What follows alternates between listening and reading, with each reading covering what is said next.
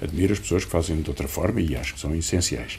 Mas eu nunca trocaria um lugar de deputado na Assembleia da República por um de eurodeputado. Oh, Cria uma certa ambiguidade que eu não quero aumentar. Sim, sim, porque sim, sim. eu já não estou nem num nem no outro. Nem num nem no outro. Mas isto aqui é engraçado, porque estamos todos retirados da vida política ativa, não é? Quando, quando eles me barram ali à porta, lembro-me sempre de uma que era a segurança não reconhece postos, mas todos os postos têm que reconhecer a segurança.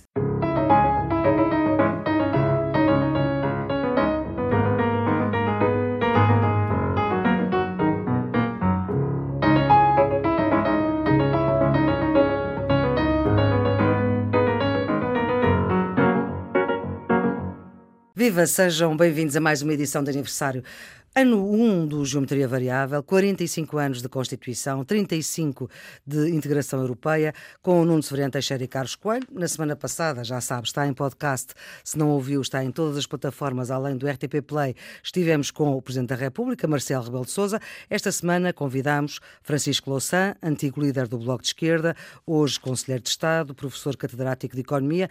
Muito obrigada por ter aceitado o nosso convite, Francisco. Eu é que agradeço. E propôs um tema. Eu sugeri que falasse falássemos sobre a compatibilidade ou incompatibilidade entre a dinâmica das redes sociais e a democracia. No sumário desta edição, vamos analisar aquilo que se passou no voo desviado pelo presidente há mais de 27 anos, presidente da Bielorrússia. Vimos Marrocos a desembarcar em Ceuta.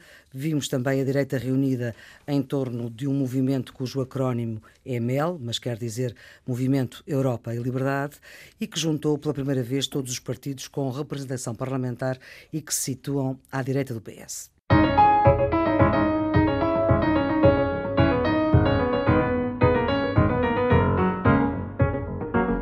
Francisco Louçã, antes de irmos ao seu tema, vamos ao Bloco de Esquerda. O que é que o Bloco ganhou em não ter viabilizado o último orçamento? A não viabilização do orçamento, o conflito, resultou da recusa do governo em adotar medidas em três áreas fundamentais. Olhando para elas, eu creio que o Bloco fez bem em insistir. E acho que o país estaria muito melhor se tivesse havido um acordo nessas matérias. E fica muito melhor por haver uma insistência sobre elas carreiras profissionais com exclusividade no Serviço Nacional de Saúde. Lembre-se, Flor, que em dezembro do ano passado nós tínhamos menos 945 médicos no Serviço Nacional de Saúde do que em janeiro. Durante a pandemia estivemos sempre a perder. Depois entraram naturalmente os, os, jovens que fizeram, que concluíram a licenciatura, entretanto já saíram mais de 200. Ou seja, há uma sangria no Serviço Nacional de Saúde e percebemos como ela é essencial, não só numa pandemia, mas é essencial para a sustentação material da democracia, para a hum. percepção de que cuidamos uns dos outros. Portanto, era um tema forte e ainda bem que houvesse a insistência. A recusa do Partido Socialista é incompreensível, porque a ideia das carreiras profissionais está no programa do governo. E, no entanto, não só se recusou a discutir, como se recusou a ter qualquer calendário para o futuro em que isto torne possível. Em segundo lugar, este delírio do parasitismo financeiro. A mim magoa-me que possamos Novo vir. banco, portanto. Novo banco e não só, na verdade, porque tivemos o BCP. Sim. Tivemos outros bancos, nem todos. Nem todos. Uhum há pelo menos um grande banco eh, que escapa a esta forma de, de, atuação. E a Caixa Geral de Depósitos, em alguma medida, também, também assim tem acontecido. Agora, que nós cada noite saibamos que alguém se vangloria de ter ficado a dever 500 milhões, 600 milhões, 700 milhões, a troco de garantias nenhumas hum. para transmitir o prejuízo para as contas públicas, isto é lamentável. Uhum. E depois temos a política da proteção social, da legislação laboral. O Partido Socialista votou contra algumas medidas laborais da Troika, mas estava disposto a criar uma crise política se as medidas a que se opôs fossem reparadas. E olhando para estas três questões, eu acho que durante Portanto, o tempo... Bloco não ganhou nada, mas o país ganhou. É a sua Eu acho que o Bloco fez o que tem que fazer um partido de esquerda, dizer é preciso um acordo sobre medidas substanciais, estruturais, uhum. e não recuar sobre isso, porque trocá-las por medidas muito imediatas. Houve medidas de proteção social que o Governo aprovou em dezembro e o corrigiu em janeiro. Começou a corrigir em janeiro. Quando o Parlamento, aliás, veio reforçá-las, levou-as ao Tribunal Constitucional para bloqueá-las. Há coisas absolutamente extraordinárias na política portuguesa. Aliás, o Governo anunciou que era uma bomba atómica o Parlamento ter pedido um estudo sobre o pagamento ao novo banco, coisa que o Primeiro-Ministro tinha pedido também. Tinha, aliás, anunciado que seria condição. E, portanto, este tipo de jogo político imediatista e de chantagem acho que faz mal à política portuguesa. E, portanto, introduzir na situação em que estamos, em que é possível fazê-lo, não temos restrição orçamental, temos juro zero, temos capacidade de ter uma grande maioria sobre estas medidas. Por enquanto, claro, mas uhum. por isso é que é agora. Sim. Se tem de fazer alguma coisa. Não é daqui a cinco anos. É agora. Porque o juro é zero. O que for necessário, o investimento de qualidade é agora. Portanto, por essas razões é que me parece que era indispensável que houvesse uma negociação que fosse bem sucedida. E acho muito importante dizer-se eh, que, que, o Partido Socialista perceba que pode tomar medidas circunstanciais e todas as que forem úteis devem ser apoiadas pela hum. maioria. Agora, uma governação é mais do que isso. É mais do que uma navegação à vista, é mais do que uma chantagem, é mais do que um jogo político desse tipo. E, portanto, se for possível que essa atitude introduza uma mudança no padrão de convergências e de decisões políticas, acho que isso é uma enorme vantagem para a esquerda. Acho até que é uma vantagem para o Partido Socialista, mas o Partido Socialista logo saberá, e acho que é uma vantagem para o país e até para a clarificação dos caminhos entre os uhum. polos alternativos. Mais do que olhar para o passado, acho que era interessante nós eh, tentarmos antecipar o futuro. Porque fica a ideia, correta ou incorreta, de que o Bloco de Esquerda, com a sua demarcação da geringonça, está a criar espaço para uma intervenção mais consequente no poder. Aliás, na sequência daquilo que o Francisco acaba de dizer, isto é, o Bloco gostaria que o PS estivesse mais alinhado com as suas preocupações e com as suas propostas do que aquilo que manifestou. Ou seja, na prática, o Bloco ambiciona a ser governo, é? ou a ser parte do governo, e não apenas a ser parte do apoio parlamentar. A minha pergunta ao Francisco é: se nós tivermos em atenção aquilo que aconteceu com partidos similares, estou a pensar no Siriza na Grécia ou mesmo Podemos aqui em Espanha, nós assistimos alas significativas desses partidos a criticarem aquilo que consideraram a descaracterização uh, do partido. Ou seja, o Bloco, que nasceu como partido de protesto, pode ter um discurso e uma prática política fora do poder, mas dentro do poder, se calhar, tem que aceitar compromissos e, portanto, visto do seu lado como fundador do Bloco de Esquerda, receia uma descaracterização do Bloco se tiver uma parte mais ativa no, no poder? A sua opinião percorre questões muito, muito diferentes. Há uma que referiu e que eu quero dar, dar importância, porque o que aconteceu na última campanha eleitoral, portanto, em outubro de 2019, ano e pouco, foi algo muito espantoso. Aliás, muito surpreendente.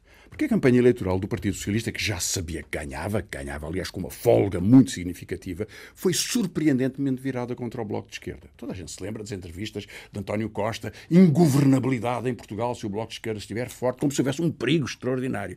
E isso foi surpreendente. Foi surpreendente por falta de respeito. Na verdade, António Costa devia ter sido, só foi primeiro-ministro porque o Bloco e o PCP eh, lhe deram mão nesse contexto e fizeram, aliás, na minha opinião, muitíssimo bem.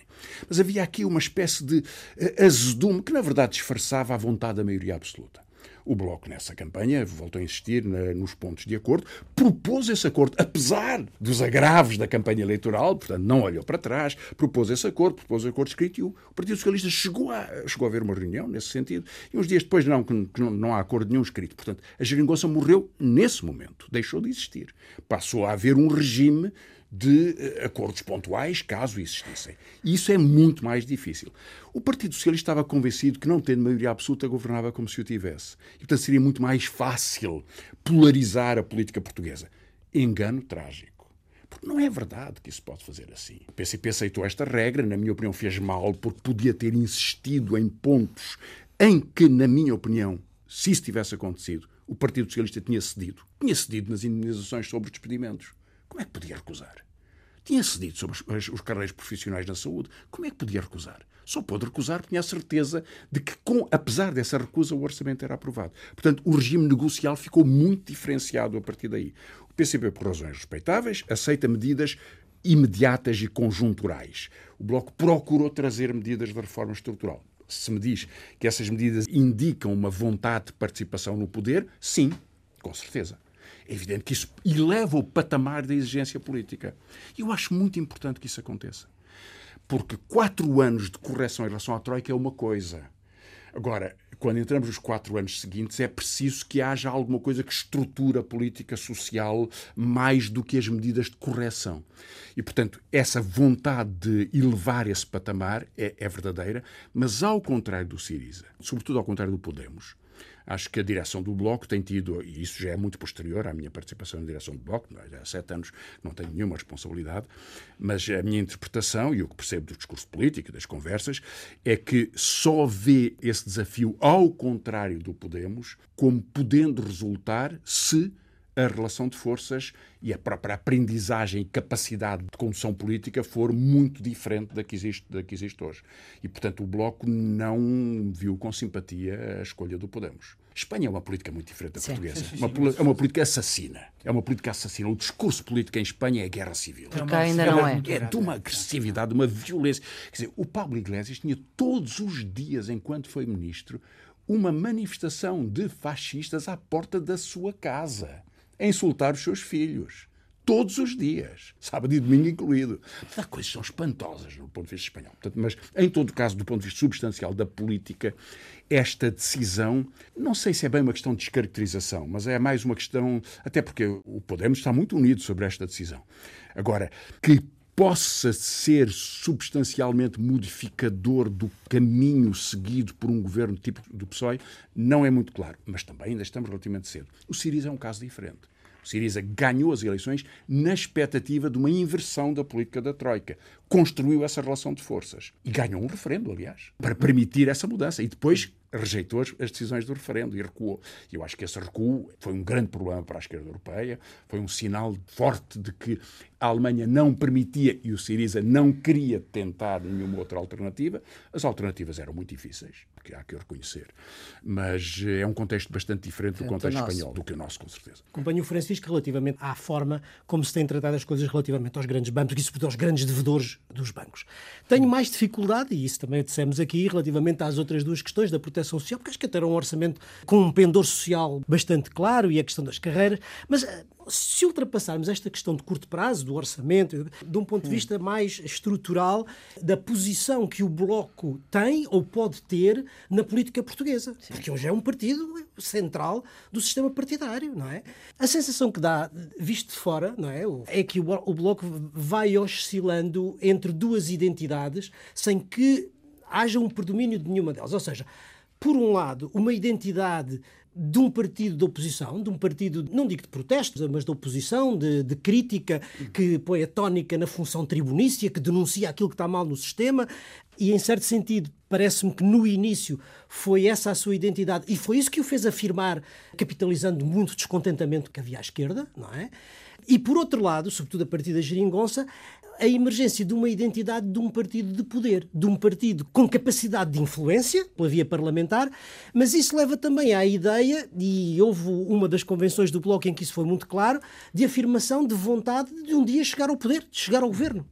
E isto, a sensação que tenho hoje é que o, que o Bloco oscila entre estas duas identidades. Uma identidade de protesto, de crítica, tribunícia, que se vê desde o PEC 4 e depois agora com o orçamento, e outra de maior intervenção, influência e eventual poder eh, durante o período da geringonça. A minha pergunta é como é que o Francisco Louçã vê o futuro do partido? Quer dizer, para onde é que isto vai cair? Qual será a função mais importante e que identidade o partido vai assumir daqui para o futuro? Porque isso influencia não só o Bloco, mas tudo o resto do sistema partidário em Portugal. Sim, mas o meu pressuposto é diferente para chegar à questão. Eu acho que as claro. duas identidades são exatamente a mesma. Mudaram ao longo do tempo. É claro que um partido de dois deputados, que resulta de uma recomposição de um pequeno espaço político que tinha estado muito à margem do, do sistema político e que passa a estar no, no, debate político, é completamente diferente de um partido que tem 10% e 19 deputados e que é sistematicamente o terceiro partido nacional. Isso muda muda e tem que provocar uma aprendizagem, incluindo uma aprendizagem do que é o debate do poder, a gestão do poder. Com certeza que sim. Aliás, os quatro anos da geringonça foram muito interessantes desse ponto de vista. Porque quando Mariana Mortágua apresentava uma proposta sobre, o, por exemplo, o imposto suplementar do IMI, do IMI que agravava as casas que tinham um valor de mais de um milhão de euros. Mas quando o faz, teve meses de preparação anterior, com microsimulações, para verificar exatamente o efeito redistributivo que isso podia ter, ou alteração dos escalões de IRS, porque a relação era intensa com o secretário de Estado dos Assuntos Fiscais e com, mesmo com o Ministro das Finanças. E esse trabalho é o que tem que ser feito não se pode chegar ao poder sem uma enorme aprendizagem desse Ou seja, desse quando se faz uma proposta é preciso estudá-la ao ínfimo pormenor, porque essa proposta pode passar e pode acontecer. Porque é? se quer que passe, claro. quer que, que ela tenha efeitos sociais verdadeiros e que esteja, esteja muito bem escurada. Portanto, há uma aprendizagem de poder. Isso absolutamente. Agora, nenhum partido de esquerda que procura olhar de uma forma sistémica para a reprodução do poder em Portugal abandona a sua capacidade de percepção do protesto de percepção da desigualdade. Repare, como é que se pode enfrentar a desigualdade em Portugal se não a partir da vontade do protesto? Se não a partir da indignação, até se quiser. Não é natural que Portugal seja um país mais desigual do que outros países da União Europeia com os quais nos comparamos. Não é natural. Está meio da tabela, mais ou menos. Não, está no topo da tabela em termos de igualdade de Gini. Quer dizer, corrigiu relativamente corrigiu. nos últimos anos. Sim, sim. Da 2005 para cá tem vindo a corrigir. Basta sim, que sim. aumente o salário mínimo nacional sim, ou basta que melhore a cobertura sim, sim, das mas pensões. que é um país desigual, isso não há dúvida Nós temos 4 milhões de pobres e, e ficamos com 2 abaixo da, do limiar de pobreza porque a política de proteção social funciona. E funciona, de facto. Mas, portanto, essa identidade é construída a partir da capacidade de resposta a problemas. O choque com o Partido Socialista resulta, e resultará sempre, de duas visões estratégicas muito diferentes sobre a sociedade. O Partido Socialista é um partido continuista. É de facto um partido situacionista. Aliás, é curioso a referência que faz ao hum. PEC 4, porque isso magoou muito muitos eleitores socialistas que dialogam, hum. dialogam com o Bloco, e é um debate importante na esquerda portuguesa. Eu acho que o Bloco faz bem em dizer que em todas as circunstâncias em que se repetisse um PEC 4, votaria sempre contra o PEC 4. O PEC 4 tinha um plano de privatizações. O acordo da Geringonça proibia as privatizações. O acordo da Geringonça é exatamente o contrário do PEC 4. O PEC 4 previa a redução de salários e pensões. Como é que um partido de esquerda alguma vez ia aprovar uma medida que era uma medida em que fazia impor a restrição da austeridade. Até lhe digo mais, para lhe dar uma anedota só. No PEC 4 estava uma coisa pouca gente deu conta, mas o ministro Teixeira dos Santos sublinhou muito, que era, havia uma frase que era, vamos fazer uma lei para a expulsão dos inquilinos. Eu suponho que foi um erro.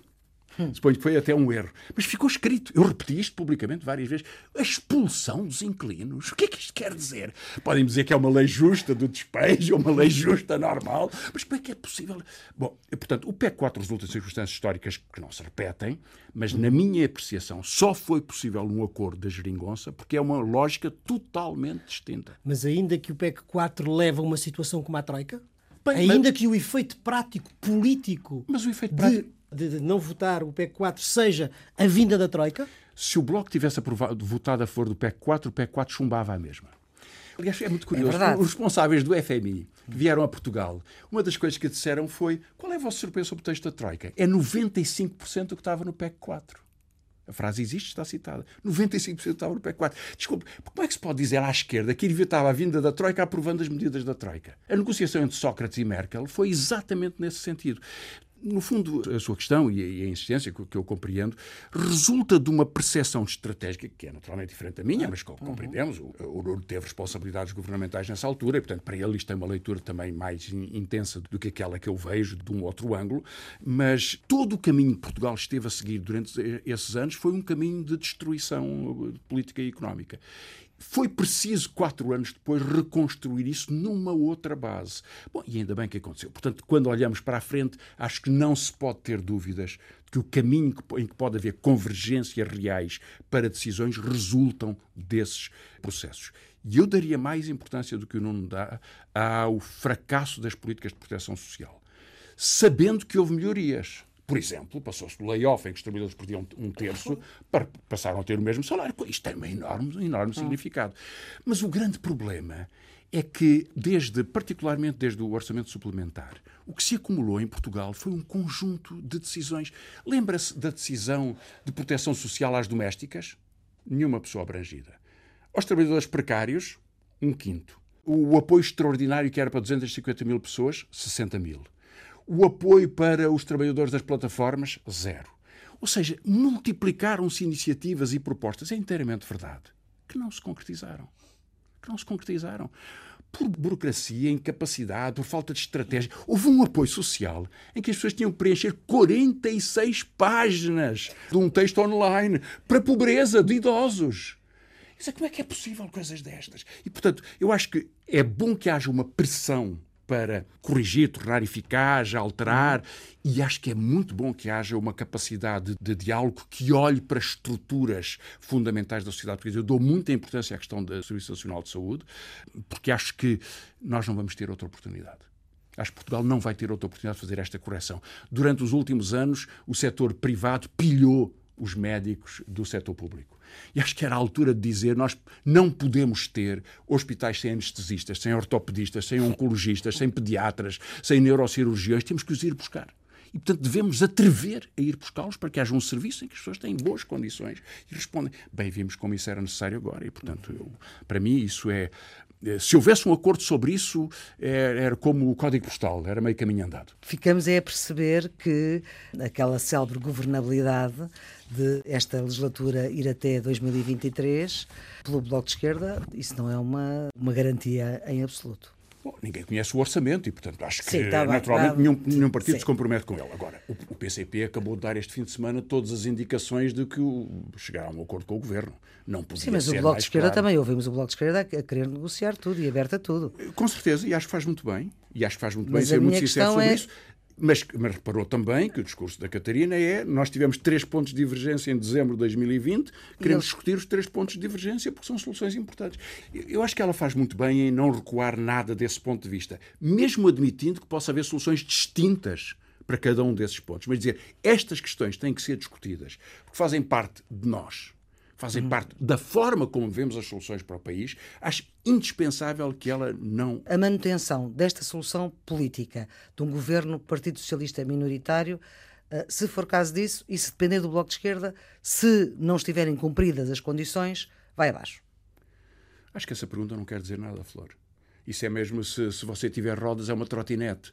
Quer dizer, com franqueza, eh, o que é que isso quer dizer?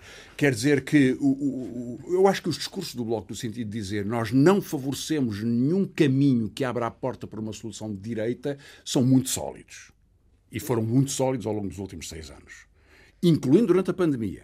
Lembro-se durante a pandemia, quando o PCP queria que acabasse o confinamento, não é? Uhum. O PSP achou que devia haver confinamento de 15 dias, havia 100 mortes nesses 15 dias, houve 17 mil mortes depois. Uhum. E, portanto, defender o confinamento, mesmo com regras ao princípio que eram erradas, porque implicava restrições do direito de greve, para quê? Para é que era preciso essa ideologia? Não era preciso para nada. Depois isso foi tudo corrigido, mas ter essa percepção prática de apoiar o governo nas medidas sanitárias foi completamente comprovado. Foi assim que tinha que ser e eu acho muitíssimo bem, acho que é uma honra que isso tenha sido feito. Portanto, não, de, não deixar entrar nenhum jogo político, nem nisso, nem nenhuma outra questão. Agora, uh, faça o governo o que fizer, bom, isso ninguém, ninguém pode dizer. Acho, acho que o governo deve procurar, não o tem querido fazer, e até pensa que não precisa de o fazer, porque tem o apoio do PCP do, e do PAN. Mas acho que era bom para o governo e era bom para o Bloco que houvesse uma uh, vontade de encontrar a ponte para soluções substanciais nestas questões que estão em discussão. E acho isso totalmente possível. Mas, enfim, eu, a partir daí, António Costa manda mais do que eu.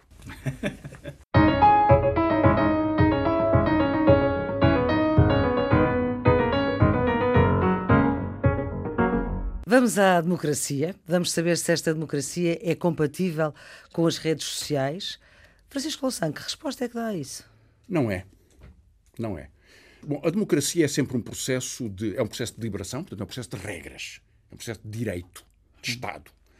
Mas depois é um processo de substância, da forma como nós a vivemos. E por isso é que as questões sociais são tão importantes para a percepção da democracia. A igualdade entre homens e mulheres, o respeito pelas pessoas, o espaço democrático como um espaço de conflito, mas de conversação, em que hum. se encontram pontos de polarização e de acordo, etc. As redes sociais criaram uma tecnologia que foi inicialmente interpretada, aliás, como uma expansão da democracia, como a possibilidade de toda a gente poder tomar a palavra, e teria essa potencialidade, mas foram sendo constituídas como um foco de poder. As empresas que dirigem as redes sociais são as maiores empresas do mundo que têm um poder como jamais qualquer empresa de comunicação social ou de controle do, do, do espaço da opinião pública jamais teve. No Facebook há uh, um terço da população mundial que está, que está conectada. E essa empresa tem depois também o Twitter, tem também o WhatsApp. A Google, que tem o YouTube. Portanto, se nós somarmos só estes dois universos destas duas empresas, temos dois terços da população mundial organizada num espaço que polariza a atenção há em África mais pessoas com telemóvel do que com acesso à água potável. Portanto, o bem essencial que determina a vida das pessoas e a sua capacidade de ter notícias deixou de ter a intermediação profissionalizada da comunicação social, em que há coisas boas e coisas más, naturalmente, em que há também poluição, como é evidente, mas que tem uma regra de verificabilidade para passar a ter o predomínio do anonimato Há um ex-fundador do Facebook, publicou em janeiro um relatório a dizer que metade dos perfis do Facebook são falsos. Há uma investigação de um jornalista português que diz que o Chega tem 20 mil perfis falsos. Ou seja, a capacidade de multiplicar a poluição intensa para obter um efeito de atenção, mesmo fazendo as pessoas reproduzir notícias que sabem que são falsas, mas porque a instrumentalização dessas notícias se tornou uma banalidade, é, é um poder gigantesco. E esse poder não tem sido delimitado, o que quer dizer que a conversação no espaço público tende a desaparecer. Isto que nós estamos a fazer aqui. Isto que nós estamos a fazer aqui, que se faz na rádio, naturalmente, Sim. e que se faz noutros espaços de comunicação claro, social, sim. e que é a tradição da modernidade. A modernidade nasce da luta liberal pelo direito à, à religião pelo respeito pela consciência religiosa de cada pessoa. Nasceu, nasceu disso. É o liberalismo, é o liberalismo como ele se formou. E, portanto, deu origem à ideia de que há um espaço de conversação. Agora, se nós vamos, vamos para trás, eh, o Cambridge Analytica, não é? manipular 87 milhões de perfis para conseguir um resultado. A Nature, a melhor revista científica do mundo, publicou em 2012 uma experiência, não sei se ainda eu faria hoje, uma experiência de, da equipa de, eh, de, de, de, trabalho de dados do Facebook, que fez uma experiência com 61 milhões de cidadãos norte-americanos, sem eles saberem, para determinar se conseguiam ou não influenciar a sua forma de votação nas eleições eh, eh, para, para, para, a Câmara dos Representantes em 2010. Isto já foi em 2010, com 61 milhões de pessoas cujo, cujo foi manipulado para terem percepções diferenciadas sobre o que é que significava votar naquela altura. Veja, o, o, o economista-chefe da, da, da, Google, o Alvarian, diz que a Google faz todos os anos mais 6 mil experiências desta ordem. Nós não sabemos quais são. Não sabemos quais são. Portanto, a ideia de que empresas com este poder gigantesco podem determinar o nosso espaço o poder algorítmico, né? saber a que é que nós temos acesso ou a que é que não temos. Sendo que uma parte da população já não tem contacto com a comunicação social, sobretudo Sim. os mais jovens, e que vive num ambiente de intensa poluição. O livro da Patrícia Melo, a jornalista brasileira da Folha de São uhum. Paulo, sobre como é que no Twitter foi atacada pelos bolsonaristas. Não é? Sendo ela uma jornalista uhum. na era da política, das relações internacionais, é uma experiência extraordinária. E, portanto, esta ideia de que a poluição passou a ser uma forma de argumentação creio que é uma ideia destruidora da democracia e que hum, hoje um dos problemas mais importantes para a União Europeia, para, para, para as Nações Unidas, para o espaço público em geral, é saber como é que como protegemos é que a integridade da democracia. do discurso político e em que as próprias pessoas deixam, não são dados, as pessoas não, não são, são apropriadas como dados, que na verdade é disso que nós nos tornamos e verdadeiros. Porque uma das questões importantes é justamente o da chamada pós-verdade. Mas vamos lá ver. Eu acompanho aquilo que o Francisco está a dizer no que diz respeito ao diagnóstico. É um dos grandes desafios da democracia contemporânea. Porque as redes sociais quando nascem, criam a ilusão que vão dar poder àqueles que o não têm. Ou seja, que aquilo que era a capacidade de mobilização que só era feita por líderes, por partidos, partidos por, por organizações, etc., pode passar a ser feita de uma forma espontânea pelas pessoas. E isso emerge na altura das primaveras árabes e isso provocou um enorme entusiasmo. Não, não, isto vai ser um fenómeno de, não gosto da palavra, mas à falta de melhor, de empoderamento das pessoas. Das pessoas individualmente e, portanto, de uma democracia horizontal. O que acontece é que em pouco mais de 10, 15 anos isto alterou-se e alterou-se substancialmente. Porque, em primeiro lugar, a eliminação de um mediador profissionalizado, ou profissional, como quiserem, da comunicação social, dos jornais, da imprensa, da televisão, mas dos mediadores, uhum. criou, obviamente, esta possibilidade de cada um diz o que quer lhe apetece, não há nenhum controle, não há nenhum rigor, não há muitas vezes nenhuma relação entre o discurso e a realidade, e isso dá origem, obviamente, às fake news e a tudo o que daí advém. Portanto, este é o primeiro problema, é o problema da eliminação do mediador que pode fazer um controle da relação entre o discurso e a realidade. A segunda coisa, que eu acho que também vai contra a possibilidade de termos uma democracia aberta, responsável, etc., é o facto de os algoritmos permitirem aos internautas irem buscar apenas aquilo que, de que gostam, aquilo que corresponde às suas próprias ideias, sejam uhum. elas boas, más, eh, não interessa. O que significa que os grupos tornam-se cada vez mais gregários, cada vez mais fechados fechados e, portanto, isso é um elemento que favorece a polarização política e os populistas bem o sabem utilizar e explorar. E, portanto, isto é outra vertente da questão. E, finalmente, uma última coisa que o Francisco assinalou e que é, de facto, o problema muito importante, quer dizer, que é o controle global das grandes tecnológicas sobre isso e sobre os dados das próprias populações. E já vimos isso com a analítica, com a manipulação que é possível fazer das opiniões públicas, sem qualquer controle democrático, sem qualquer controle dos Estados e das pessoas, etc. E, portanto, o grande desafio é o desafio de como é que se regula este tipo de questões. E para isso, eu creio que não há hoje uma resposta definitiva. Há já muito pensamento sobre isso, há algum pensamento sobre isso, mas a distância entre a existência de um certo pensamento ou de um determinado pensamento e a efetiva regulação deste problema, eh, isso há um grande caminho a fazer. E é, do meu ponto de vista, um dos grandes desafios da democracia para o futuro. Eu percebo a questão que o Francisco coloca, mas eu acho que ela, salvo o respeito, está mal colocada, porque as redes sociais são uma inevitabilidade. Portanto, que elas comportam um risco para a democracia, eu acho que estamos todos de acordo. Agora, que elas sejam inimigos da democracia é como qualquer instrumento, pode ser utilizado para o bem ou para o mal. No início, evidentemente que elas traduziram uma promoção da dignidade das pessoas, porque, de uma forma geral, deixaram de ser consumidores de informação para passarem a ser produtores de informação. Isto pode ser a uma escala maior ou uma escala mais pequena. Eu posso estar apenas a produzir para a minha família, para os meus amigos, mas eu estou a dizer aquilo que acho e estou a valorizar a minha voz. E isso hoje é um dado objetivo, quer dizer, nós estamos condenados a viver com esta realidade. Esta realidade, aliás, como o Francisco recordou bem com o exemplo paradigmático de, da África, onde há mais telemóveis do que consumo de água potável. Há mais acesso a esses instrumentos da tecnologia do que, do que a água potável. Portanto, sob esse ponto de vista, eu acho que nós estamos confrontados com uma inevitabilidade dos novos tempos. A tecnologia ofereceu-nos esses instrumentos. E o Nuno tem razão quando diz que houve aqui um efeito perverso que foi os clubes fechados. As pessoas tendem a, a agrupar-se por interesses e, portanto, a diversidade de pontos de vista é enfraquecida nas redes sociais. Nós tendemos a conversar com aqueles que dizem o mesmo que nós. Ou que nos aplaudem, ou que dizem está muito bem visto, eu concordo consigo. Põe likes. A lógica dos likes tem esse efeito perverso. Que é muito recente. Um, o, 2016. Sim para lá de como o Francisco estava a recordar, quando recordou a Cambridge Analytica, não apenas como mecanismo de manipulação, mas também como mecanismo de obter informação, os likes são um poderoso instrumento para as grandes tecnológicas perceber quem é o target hein, e fazer o perfil de cada consumidor. Uhum. Aliás, há um estudo muito interessante que diz que o Facebook, com mais do que 300 ou 600 likes, agora não me recordo, sabe mais de uma pessoa do, do que o próprio cônjuge. O, o que é, é, uma coisa perfeitamente notável. E se calhar há mais sinceridade em algumas interações nas redes sociais do que em conversas familiares.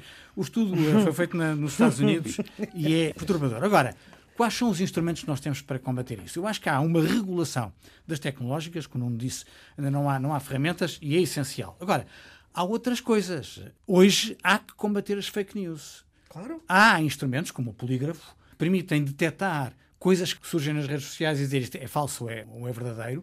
E esses instrumentos de teste, de filtro, são muito importantes para dar valia ou para a contrariar. Isso é o trabalho normal do jornalista. Não, dizer, com certeza. Não, não... Mas estes instrumentos são positivos. São positivos. Embora não cheguem a muitas dessas bolhas. Oh, Francisco, não chegam a todas, mas chegam a muitas. E quando há uma notícia que ganha tração, passa por estes filtros. E, portanto, significa que alguma coisa se está a fazer. E esse esforço é de aplaudir.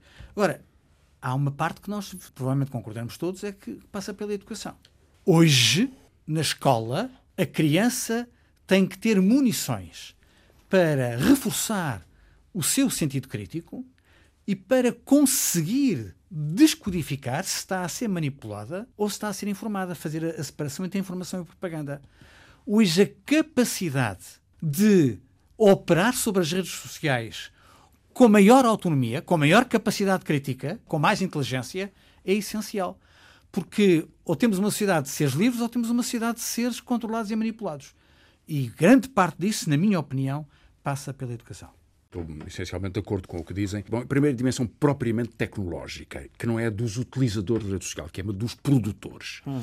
Já houve alguns casos, eh, e talvez só os casos positivos sejam conhecidos, em que as autoridades de alguns Estados acharam que era necessário intervir por exemplo, o governo alemão proibiu há cinco anos uma boneca, a minha amiga Kyla, certo, certo, certo. porque entendeu que era um dispositivo de espionagem sobre as crianças, porque captava a imagem e som uhum. das crianças. Na verdade, há outras bonecas que fazem isso também, e também tem havido essa preocupação, captar a voz da criança, a identificação dos padrões da evolução da linguagem da um criança. Robô de cozinha. Houve um robô de cozinha, houve um Samsung que também teve um problema, mas há coisas de maior dimensão. Por exemplo, o Google Street View uhum. descobriu-se que as carrinhas que faziam eh, as imagens de referência para, para organizar o seu mapeamento captavam e registavam os nomes das redes Wi-Fi caseiras nas ruas por onde passavam. Portanto, ficavam com um registro completo das, das redes, redes do, do, do, Wi-Fi, o que evidentemente é ilegal. Bom, mas eh, se isto até parece ingênuo, a utilização de dados intensos sobre as pessoas, a que o Carlos estava a referir, é, bom, alguns chamam isto o capitalismo dadocêntrico, não é? A plataformização, portanto, a organização deste, deste sistema de vigilância, deste sistema de benefícios económicos, que são depois as tais experiências que a Google faz, que na verdade é saber como é que personaliza publicidade e como é que faz entrar a personalidade nos nossos circuitos. Agora, a resposta a estes desafios, sobretudo pela dimensão destas empresas e pelo seu caráter global, não estarem submetidos a uma única jurisdição e ser muito difícil haver uma, até uma relação fiscal até da autoridade, na verdade depende dos Estados Unidos, essencialmente, não é? Exceto barreiras locais, mas depende dos Estados Unidos. E da China, no outro lado, que também tem China. as suas plataformas. Sim, seus... mas a China, nós sabemos que por razões boas e más, uhum. exerce um grande controle, um grande controle sobre isso. Eh, ao passo que nos Estados Unidos, a tradição constitucional Constitucional é de uma interpretação do direito de expressão que permite uma enorme margem nesses contextos, inclusivamente, por exemplo, protege o anonimato que, enfim, eu percebo que há algumas circunstâncias, percebo na ditadura portuguesa o anonimato era lido de uma forma diferente, como, como é evidente, mas quer dizer, numa, em sociedades com, com regras eh, democráticas, o anonimato é uma forma de perversão e de multiplicação da poluição. Agora, a capacidade que isto e tem de ter... facilitar o crime, eu estou a pensar em redes absolutamente, absolutamente, absolutamente, de promoção do crime, se não mesmo de promoção do crime. É claro que o efeito de tribalização a que se referia o Nuno é um dos efeitos mais importantes nisto. Neste momento, ainda há mais de metade dos republicanos americanos nos Estados Unidos que acham que as eleições foram roubadas. E se nós perguntarmos quantos é que acreditam no Pizzagate, ou seja, de 2016, a ideia de que a Hillary Clinton tinha uma cave de uma pizzaria em Washington onde havia rituais pedófilos, pode, pode haver uma porcentagem altíssima de pessoas que acreditam, apesar de não haver sequer cave naquela pizzaria, não é? Como, como, como nós sabemos. Este tipo de fantasmagorias que são profundamente agressivas são muito protegidas por este meio de bolha, não é? De bolhificação. Eu sugiro sempre aos meus amigos que façam uma experiência, porque eu, eu filo um pouco por acaso, porque tinha escrito um texto no Expresso a propósito do terraplanismo. Eu achava que era uma, que era uma, que era uma, uma graçola, não é? Portanto, o mundo é uma bolacha, há um exército secreto que protege as bordas da bolacha para ninguém cair do outro lado. Eu escrevi uma coisa sobre isto. Recebi centenas de comentários Há centenas de pessoas em que Portugal. acreditam nisso. Centenas das que contactaram Li o seu social, texto Expresso. Portanto, há de haver muito Sim. mais, que vieram comentar como é que eu eh, favorecia a conspiração dos poderes e da ONU e de não sei quantos e não sei quantos. Porque é evidente que a Terra é uma bolacha. No Brasil é uma percentagem inacreditável Exatamente. da população. O que depois permite perceber porque é que em França, por exemplo, há 30% das pessoas que não querem vacinas. Ah, não é? Há mais pessoas vacinadas contra o sarampo no Burkina Faso do que em França. Uhum. Quer dizer, percebemos que. Percentualmente, percentualmente claro, em termos percentuais da população. Percebemos que há, há, dinâmicas que se criam neste contexto. Quando um atirador eh, australiano foi eh, a uma mesquita na, na, Nova Zelândia, em Christchurch, entrou numa mesquita, depois entrou noutra, matou umas 60 ou 80 pessoas, ele estava a transmitir em direto no Facebook. É claro que eh, o Facebook interveio para evitar replicações, mas houve mais de meio milhão de replicações daquele vídeo que não conseguiram ser obstaculizados, uhum. apesar de ser um vídeo a exibir a morte de pessoas. Portanto, há uma dimensão desta forma de comunicação que é, é extraordinariamente perigosa e, portanto, que creio que já nos levou muito para além do que os mais pessimistas poderiam imaginar que poderia acontecer.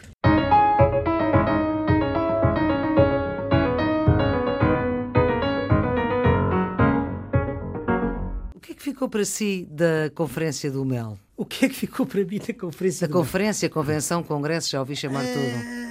A Conferência do Mel era eh, supostamente, e era essa, penso eu, a, a, intenção dos seus organizadores, particularmente o Jorge Marrão, uma conferência, uma, uma, convenção para debate de ideias. E desse ponto de vista, debate de ideias, quer seja à esquerda, quer seja à direita, eu acho que são sempre boas iniciativas.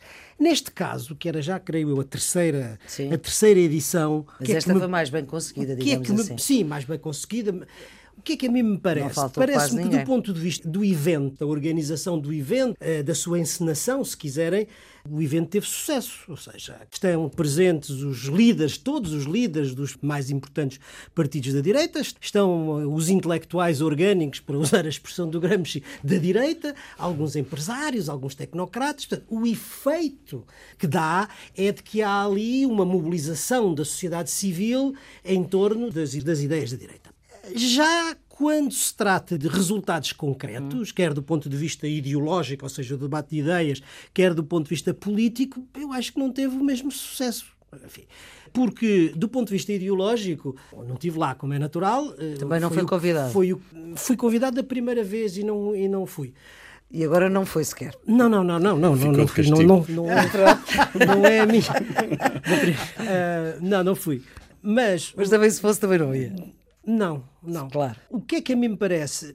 Do ponto de vista do debate de ideias, não me pareceu que fosse muito produtivo. Ou seja, o que é que se pode esperar de um debate deste é, O que eu esperaria era que houvesse uma clarificação sobre o que é que ideologicamente difere o liberalismo do conservadorismo, o conservadorismo da social-democracia, social-democracia do populismo. Não se nada, nada disto, disso. para mim, apareceu poderia ter aparecido, digamos, uma plataforma de ideias para o país, para o futuro, à direita, bem entendido, como era essa, também não me pareceu que. Portanto, o que é que a mim me parece? Que o debate de ideias estratégicas ficou completamente subalternizado pela discussão tática da manobra tática. Ou seja, do que é que se tratava basicamente, ou pelo menos o que é que eu vi, era como é que a gente sova o PS e como é que chega ao poder, apeia o PS do poder, se é com o Chega ou sem o Chega.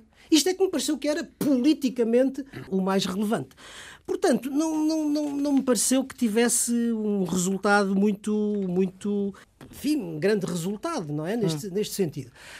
Há talvez dois protagonistas que saem beneficiados, um pelo silêncio, outro pela palavra. O Chega, bem entendido, e, e André Ventura, que, é preciso dizer, trata-se de um partido de um deputado que é tratado no mesmo pé de igualdade de outros partidos que têm 60 deputados ou 70 80, deputados. Sim. E mais do que isso, o André Ventura é feito o centro do debate político porque o debate está em torno de saber se é com o Chega ou sem o Chega que se chega ao poder não é?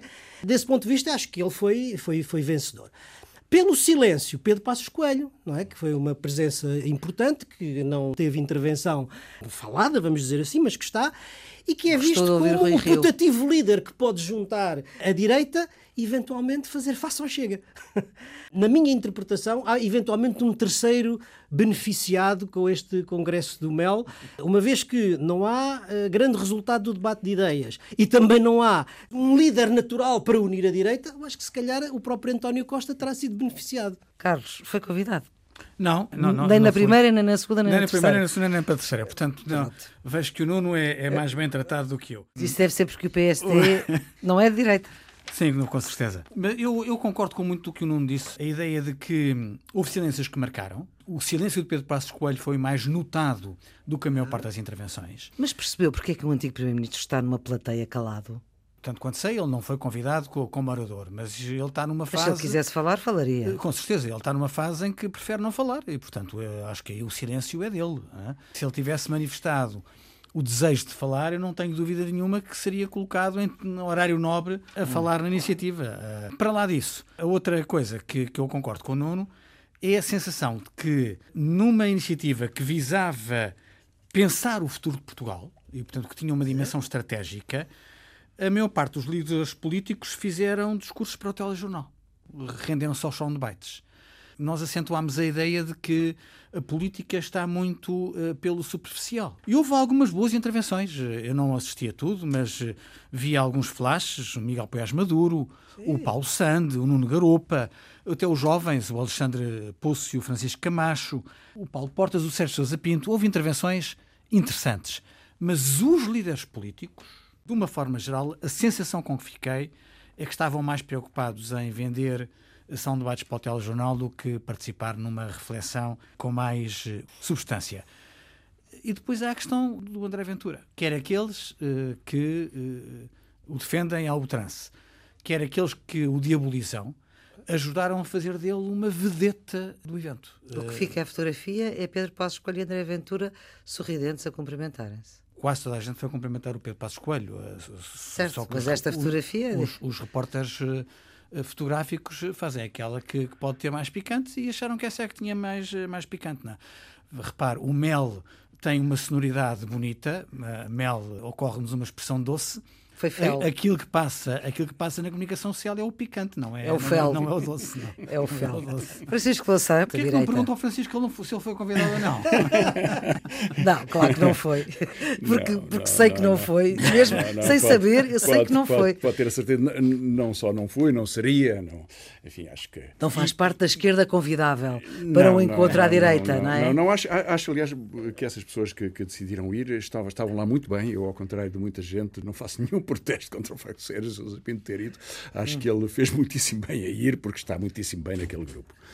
Na verdade, eu, eu assisti pouco ao Congresso. Ontem, durante a tarde toda, foi a reunião do Conselho de Estado. Portanto, o que eu notei foi que, em primeiro lugar, para uma, um fórum das direitas, todas as direitas, não tinha ninguém. Não houve ninguém que fosse assistir. Toda a assistência era por televisão. E, mais importante, não estavam empresários. Não havia nenhuma componente expressiva da classe hum. empresarial portuguesa. O que também nos faz perguntar alguma coisa, quer dizer, o sucesso de uma grande operação de renovação de direita seria sempre claro. uma convergência entre política e, e, o interesse económico. E faltam, porventura, líderes no interesse económico, há um mapa político que está a mudar na parte da política, mas não havia ali a expressão desse significado social que é evidentemente importante. Depois, eu creio que Passos Coelho teve uma estratégia de declaração de existência, com grande impacto, gerido com subtileza florentina, fazendo, aliás, aquele facto extraordinário que todas as pessoas tinham que passar por ele e cumprimentá-lo ou dirigir-se-lhe a partir do palanque. Da pouco, quinta um pouco, fila passou para a primeira? Passou para a primeira, portanto, enfim, é um pouco papal, mas isso resultou bem, o que me leva a tirar a conclusão contrária da maior parte dos observadores. Que é? é de que isto não é um anúncio de uma precipitação, mas é um anúncio de um tempo mais longo. É porque fez agora o que tinha que fazer. Deixar-se ir no embalo do agora cá estou, não me parece seja nada o estilo dele, nem as circunstâncias políticas em que ele está, nem sequer porventura pelas autárquicas. Em segundo lugar, há o efeito André Ventura, mas já foi tudo dito. A interrogação que eu tenho é se André Ventura, que é bastante espampanante, não vai esgotando esse modo de comunicação porque ele é tão repetitivo no efeito e até na enunciação que deixa. Ele já castrou toda a gente, dizer, já, já, já, fez tudo o que podia sobre a castração, que parece ser uma obsessão fantástica para delimitar um campo político em Portugal, que é uma coisa que tem alguma, alguma interrogação, aliás. Mas pronto, não pode repetir isto a vida toda, não é? Pode fazer um, um, uma revisão constitucional despachada em 18 minutos no, no Parlamento com a dignidade que merece, mas não pode ir muito mais longe do que isso. Dito isto, eu concordo com o que diz o Nuno, acho que há um grande vencedor deste encontro, que é António Costa. Acho que António Costa ganha pelo que se diz e pelo que não se diz. Pelo que não se diz, pelo que não se disse, pelo que se diz é porque se disse e ficou, ficou muito pouco. E, portanto, juntar uh, alguns nostálgicos de um poder de direita, incluindo do poder de Pedro Passos Coelho, para dar a isso um sentido para o país, parece-me uh, frágil. Em todo caso, nós estamos numa etapa intermédia nesta uhum. reorganização política. A direita saiu há seis anos do poder, está a reorganizar-se com o Rui Rio. Enfim, se o, se o, seu projeto resultar, tem sido difícil até agora, mas Rui Rio é um homem de resistência. Não creio que se possa subvalorizar o que ele representa no debate político interno do PSD. Hum. E depois tem o desafio do Chega, que, para já, entre o sim e o talvez, são as únicas respostas que ouvimos.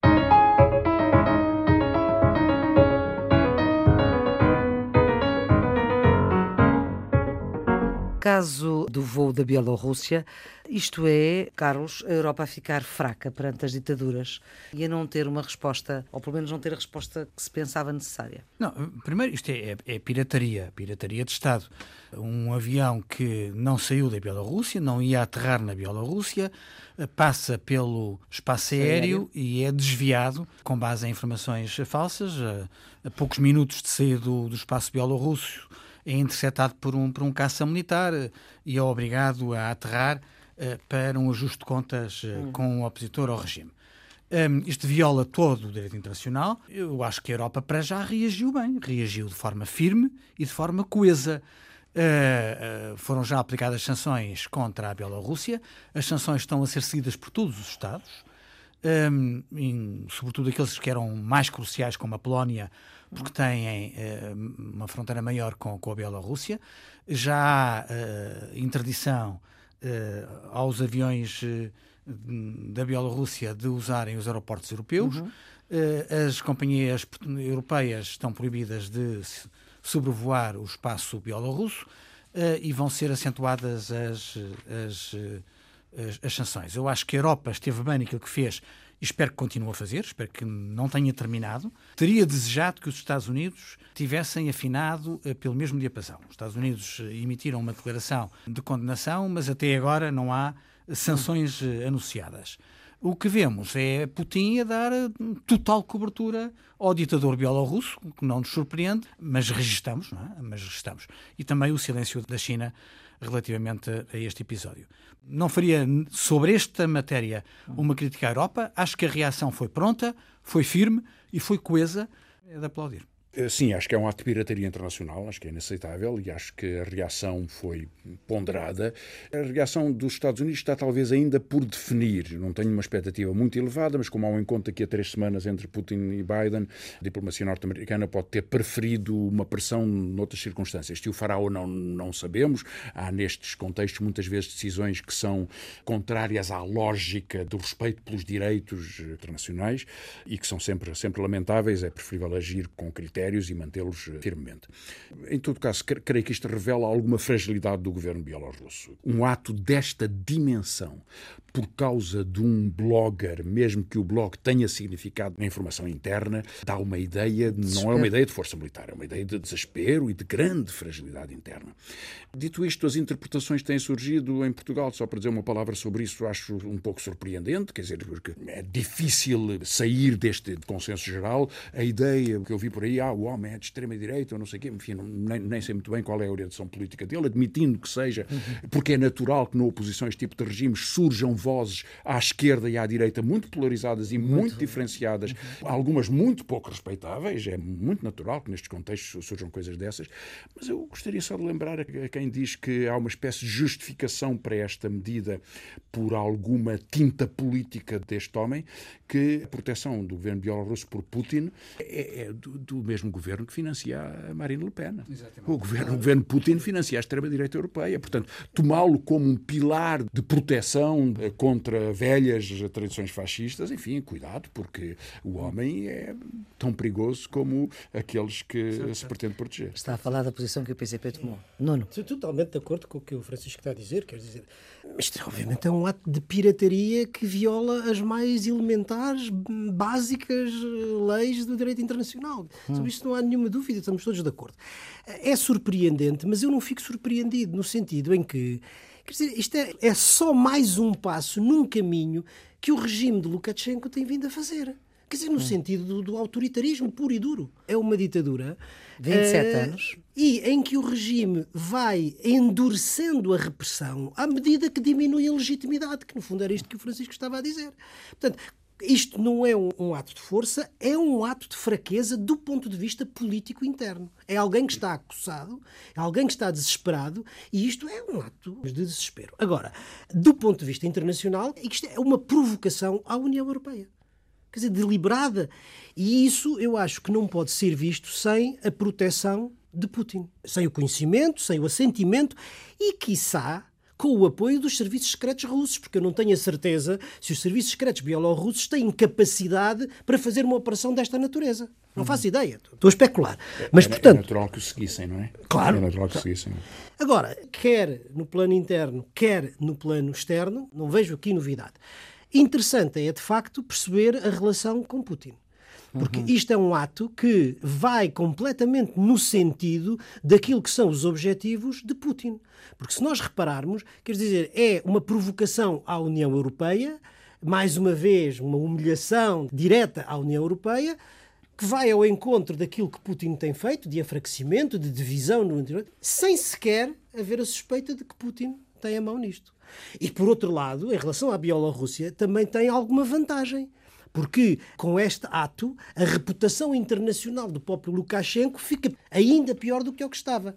E, portanto, isso, esse isolamento internacional da Bielorrússia também favorece Putin na medida em que torna a Bielorrússia ainda mais dependente, mais dependente de Putin. É um ato a todos os títulos, é um todos, todos os títulos reprovável.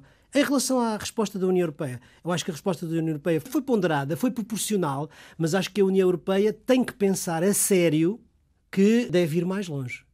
E há maneiras de o fazer, nomeadamente no que diz respeito à proteção ou ao apoio à sociedade civil na Bielorrússia. Por exemplo, conceder vistos de entrada a pessoas perseguidas na Bielorrússia. Por exemplo, apoiar juridicamente os tipos que estão presos na Bielorrússia.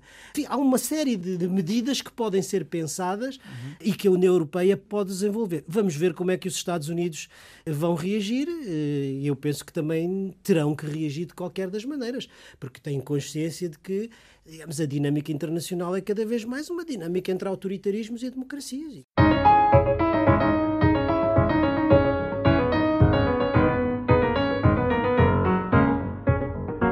E temos aí outro problema para a União Europeia que passa por aquilo que está a acontecer em Ceuta, que é deixar a Espanha com um problema de conter a imigração. Acho que pode ter duas leituras possíveis, uma de curto prazo e outra de, enfim, de longo prazo. No curto prazo, o problema é a questão da forma como Marrocos utiliza os migrantes como arma de arremesso político, como arma de pressão diplomática, como quiserem. E eu acho que isso é absolutamente inaceitável. Quer dizer, instrumentalizar as pessoas para um fim político do Estado marroquino, independentemente agora se é legítimo ou não é legítimo, se politicamente é justificável ou não é justificável, é instrumentalizar pessoas em função de um determinado objetivo de pressão diplomática, não me parece que seja uma coisa aceitável. Até porque, se nós olharmos para aquilo que se passou na realidade, aquilo é ajuda à imigração ilegal. E sendo ajuda à imigração ilegal, é um crime. Ponto. Portanto, desse ponto de vista, acho que não é aceitável e é importante que haja do ponto de vista da União Europeia, porque não é só a Espanha que está claro. em causa. A Espanha é a porta de entrada, mas a circulação é, é a nível europeu, que a União Europeia possa pensar resposta a dar. A outra coisa é uma coisa de longo prazo, muito mais complicada, muito mais, muito mais estrutural, que tem a ver com a inexistência de uma verdadeira política de imigração na União Europeia. Quer dizer, Primeiro, é preciso acabar com este mito de que a Europa não precisa de imigrantes, que tem que pôr a Europa fortaleza a estrutura demográfica europeia e a economia europeia precisa da imigração para a sua economia. Hum.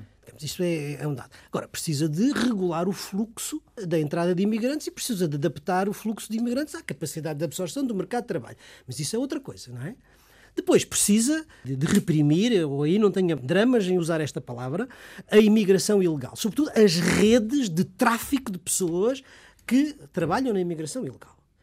E depois há uma coisa que é muito mais difícil, eh, mas que é um trabalho que, que tem que ser feito. É, isto não se resolve sem o acordo, a cooperação, a colaboração, o que quer que seja, entre os países de origem, os países de trânsito e os países de destino. E quer dizer, isso passa por eh, ajuda ao desenvolvimento, isso passa por relações com os países de origem, de criação de medidas de confiança, etc para que, digamos, isso se faça nesse acordo que, que internacional, se, se quiserem, que é a única maneira em que, em que o problema se pode resolver na origem. Ou pelo menos minorar hum. na origem. Desde que o mercado de trabalho absorva, as pessoas vão vir. Se não vêm legal, vêm ilegalmente. É muito importante este trabalho do ponto de vista da política externa europeia de eh, cooperar com os países de trânsito e de origem dos fluxos. Eh, no mesmo sentido, esta, isto foi uma operação de vingança de Marrocos em relação à diplomacia espanhola, por ter recebido, por razões aliás humanitárias, o líder da Frente Polisário. Que está com Covid. Eh, que está com Covid e que foi recebido, como devia, muito bem. Para que, tratamento hospitalar. Para tratamento hospitalar, sim. É claro que eh, Marrocos tinha uma percepção de que, quando Trump reconheceu a sua anexação de, do Sahara Ocidental, que poderia forçar a União Europeia a, a seguir fazer. o mesmo caminho, ou pelo menos a ficar silenciosa. É claro que para a União Europeia Europeia é muito difícil, na verdade, para o direito internacional, porque há resoluções das Nações Unidas nesse sentido. Há 45 anos que foi feita esta ocupação e continua a ser tão ilegal como, como era antes. Mas, portanto, há nisto um jogo, um jogo político, utilizando aqueles milhares de pessoas desesperadas, e isso é de uma, digamos, de um cinismo político e de Estado que, que mostra bem onde podem chegar regimes, regimes deste tipo. Dito isto, há, há um problema estrutural, eh, quer dizer, Marrocos é o terceiro país mais financiado pela União Europeia no âmbito do acordo para a retenção de imigrantes. Não é? Muito Turquia, longe está a Turquia, é? depois uhum. a Líbia e depois Marrocos. Mas Marrocos recebe centenas de milhões de euros. E, portanto, quis pôr em causa neste contexto, mas a própria natureza deste acordo que fracassou em todos os casos e deu um poder de negocial a estes, estes regimes, utilizando estas pessoas, que é desproporcionado, merece alguma atenção. Na altura, eu lembro-me de eurodeputados socialistas, o Francisco Assis, o António Vitorino, eh, ou o António Guterres, de denunciar este acordo, dizer que, que este acordo era processualmente errado, que era uma, uma estratégia errada, e eu creio que é verdade. Provou-se provou que ele não era, não era adequado precisamente porque vamos ter sempre um problema de migração que desejamos eh, resolver e que desejamos acolher, e porque eh, a organização da paz, da estabilidade, das relações conviviais em todo o Mediterrâneo é muito importante para o sul da Europa. Neste caso foi a Espanha que foi atingido, como foi antes a Itália e a Grécia, como foi Malta também. Enfim, em alguns casos, para Portugal, eh, isso ainda não teve uma incidência muito grande, mas começará a ter, já, já começa a ter. Pensar esta política de migração pode ser estratégico para o desenvolvimento futuro da União Europeia e creio que é preciso um quadro de referência que seja diferente daquele com que nós partimos ao longo dos últimos anos eh, com estes acordos com estes eh, três países. Eu acho que está tudo dito. Marrocos utilizou isto como um, um mecanismo de pressão diplomática, portanto, utilizou os migrantes. Sob esse ponto de vista, é reprovável e desprezível, porque não se utilizam vidas humanas em disputas políticas ou diplomáticas, e foi isso que se tratou. Para lá dos milhares de migrantes há a circunstância inacreditável de haver eh, mais de mil crianças não uh, acompanhadas, menores não acompanhados. O Francisco recordou e bem que Marrocos é o terceiro país mais financiado pela União Europeia no âmbito destes mecanismos de controle da imigração. O mais financiado é a Turquia. Eu acho que, tal como se provou com a Turquia, agora prova-se com Marrocos, é evidente que não se resolvem estes problemas uh, atirando dinheiro para cima. Ou seja, o financiamento do problema não é condição de sucesso. Não chega a meter dinheiro nos problemas para, para resolver. São necessárias outras soluções. Nós hoje temos a percepção, quando abrimos os jornais ou quando ouvimos a rádio ou a televisão, que vivemos numa crise pandémica. Há outras crises persistentes e a crise migratória é uma das crises mais persistentes nos últimos anos. Já havia antes da pandemia uh, já havia, e continua.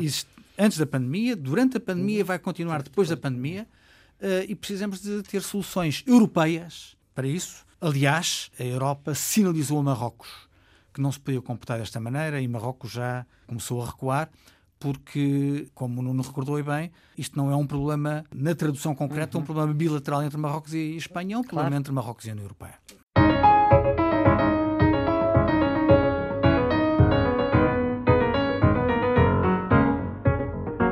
Vamos aos redondos, bicudos e quadrados. Olha, o meu redondo esta semana vai para o pedido de desculpas do presidente João Lourenço às vítimas do 27 de maio. De seja, 1977. Exatamente. É nome do Estado angolano. O presidente pede perdão, é esta a palavra utilizada, às vítimas da, da repressão do que naquela altura se considerou ou foi considerado como um golpe de Estado. No fundo, foram execuções sumárias de dissidentes políticos, de vítimas inocentes, muitas delas, e eu julgo que isso é um passo importante para a reconciliação dos angolanos com a sua própria, com a sua própria memória e acho que é uma boa notícia esta semana. O humilde pedido de desculpas de João Lourenço. O meu redondo vai para o professor Paulo Pinto Albuquerque, que é eh, juiz português no Tribunal Europeu dos Direitos do Homem, de Estrasburgo. Votou vencido uma decisão do Tribunal que, na prática, admite a interseção em massa, eh, ou seja, um regime de interseção sem alvo definido. O professor Pinto de Albuquerque diz que é alterado o atual equilíbrio na Europa entre o direito ao respeito pela vida privada e os interesses da segurança pública. E o que é mais chocante é que esta decisão, tomada a favor do Reino Unido, contraria a jurisprudência do Tribunal Europeu dos Direitos do Homem nesta matéria. Ainda recentemente, num acórdão sobre a Hungria, o Tribunal tinha dito exatamente o contrário. Ou seja, dá a ideia de que quando é a Hungria a fazer ou outros Estados é mau, mas se forem os britânicos já é desculpável. Eu acho que foi um mau momento para o Tribunal Europeu dos Direitos do Homem, mas o juiz português Pinto Albuquerque passou com distinção. Bicudo é o regresso da questão da possibilidade do vírus Covid-19 ter origem em laboratório. Depois do relatório da OMS de março passado, que parecia afastar uhum. completamente esta hipótese. Regressa agora a ideia de que isso é, pode ter sido possível, com o pedido de Biden para um inquérito mais robusto, com a resistência da China, desde já. E é preciso dizer que, digamos, é um tema que preocupa. Portugal está entre os países que apoiaram uma investigação mais robusta. Vamos ter que acompanhar com cuidado. O meu bicudo é a atitude inacreditável da PSP que condicionou a cedência de fardas para uma produção na televisão a alterações ao guião. Isto é uma prática de censura inacreditável em democracia. Constato que o governo, e bem, já pediu os esclarecimentos. A polícia aparentemente está em silêncio, mas nós não podemos pactuar com este tipo de regresso da censura em Portugal. O quadrado vai para o cessar-fogo entre Israel e o Hamas. Depois de 11 dias de combates entre Israel e o Hamas, eh, ambas as partes assinaram um cessar-fogo e ambas as partes reclamam vitória nesse cessar-fogo. Mas, na verdade, a situação política interna dos dois lados permanece muito complexa. Israel sem conseguir formar governo e a Palestina com eleições adiadas. Neste contexto, eu acho que este cessar-fogo é muito frágil e temo que possa vir de novo o conflito. O meu quadrado vai para a moção de censura apresentada contra o primeiro-ministro esloveno, Janis Janša, a cerca de um mês do início da presidência eslovena do Conselho da União Europeia. Não é a primeira vez que Janša enfrenta uma situação deste género. No passado foi por força de casos judiciais. Desta vez é acusado de práticas autoritárias. Espero que a democracia eslovena e que o Estado de Direito funcionem, mas isto não deixa de levantar dúvidas sobre a capacidade da Eslovénia exercer bem a presidência do Conselho da União a seguir a Portugal. Vamos para as pistas de fim de semana. www.nossaeuropa.eu Temos um programa sobre os 45 anos da Constituição da República Portuguesa, pequenos filmes a acentuar as conquistas constitucionais, os artigos da Constituição e os direitos que lhe estão subjacentes. Já publicámos Marcelo Rebelo de Sousa sobre o que é uma Constituição, o secretário-geral da UGT sobre os direitos dos é trabalhadores. Esta semana, Pinto Balsemão, sobre a liberdade de imprensa e a liberdade de expressão, uhum. recordando, aliás, coisas que viveu na, na, ditadura e a vantagem de vivermos hoje em democracia. E, eh, se me é permitido, abrir uma novidade. Digo aqui que na próxima semana vamos ter a explicação do que é o Presidente da República, feita por Luís Marques Mendes. Pronto, é uma novidade. Fica aqui, é uma sugestão de fim de semana. Qual é a sua, Nuno? Esta semana vou, vou sugerir um livro. Foi lançado ontem à tarde, da autoria de Maria Carrilho, e que se chama Parceiros Desiguais: A Defesa nas Relações entre a Europa e os Estados Unidos. Há muito tempo que Maria Carrilho não publicava, publica agora um livro, enfim, de peso e que, no fundo, é um percurso sobre as relações transatlânticas e uma espécie de uma arqueologia entre as convergências e as divergências dos dois lados do Atlântico escrito por alguém que tem uma formação enfim, sociológica, que é uma uhum. académica, mas que tem também experiência política, sobretudo parlamentar, uhum. na Assembleia Parlamentar da NATO e no Parlamento Europeu, com questões ligadas a esta matéria da das relações transatlânticas. Quer deixar uma, uma, pista de fim de semana, Francisco? Um, vi ontem um filme português que estreou recentemente que acho que traz uma luz curiosa sobre o período de instauração da democracia. Chama-se Prazer Camaradas, é José Felipe Costa, que fez há uns anos, há nove anos, um filme Linha Vermelha sobre ocupações no Ribatejo. Este é sobre a história de uma geração de cooperantes ou de portugueses vindos do exílio que voltaram a Portugal ou vieram uhum. a Portugal no pós-25 de Abril e que, naquele contexto, descobriram as dificuldades do equilíbrio no relacionamento entre homens e mulheres. Os homens não lavavam a louça, eh, tinham uma visão bastante diferente. Há homens partir... que não lavam a louça. Ainda acredito que sim, sim. mas a exploração desta da, da, da, forma de evolução desta, desta relação a partir de atores amadores sim. é encantadora e é ao mesmo tempo provocante, porque discute o que é que era a vida, o prazer, o que é que era a sexualidade, o que é que eram as relações humanas, quando se descobriu que a democracia podia ter também algum significado uhum. para a casa das pessoas. Relembro só o nome do filme? Prazer, camarada. Prazer, camarada. Fica esta sugestão de Francisco Louçã para fecharmos esta edição do Geometria Variável, edição número 48. Para a semana vai estar aqui Assunção Cristas, antiga líder do CDS, que não esteve na Convenção do MEL, logo vemos se foi convidado ou não. Também com a Geometria Variável com Nuno Severiano Teixeira e Carlos Coelho, de Residentes Fixos. A produção é de Ana Fernandes. Os cuidados de emissão são de Guilherme Marques. Tenham um ótimo fim de semana.